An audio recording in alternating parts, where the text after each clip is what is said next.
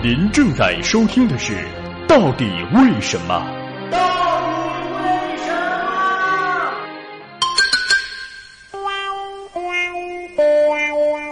么？蛇的脚去哪儿了呢？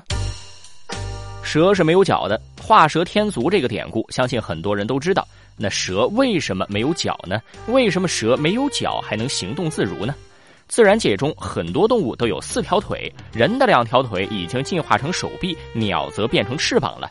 而蛇呢，四条腿都在演化的过程当中退化掉了。蛇的行进方式最常见的是利用腹部与地面的摩擦，以 S 型的方式向前推进。蛇是爬行动物，它的远古祖先肯定有腿。现在的蟒蛇体内仍然残存退化了的髋骨，这表明它们原来是有肢体的。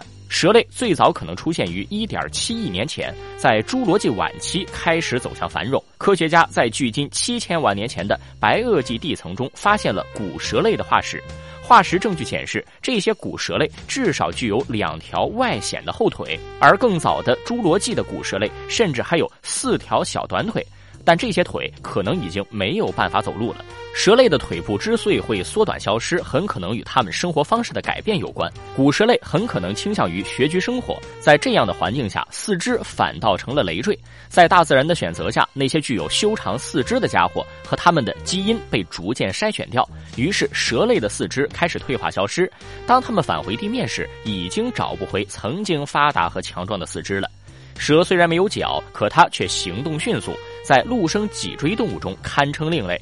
部分蛇类还进化出了毒液，这使得它们在动物界的生存竞争中获得极大成功。除了南极洲以外，在世界各地都广泛分布。蛇和蜥蜴的亲缘关系很近，是从蜥蜴主干上演化出来的一个分支。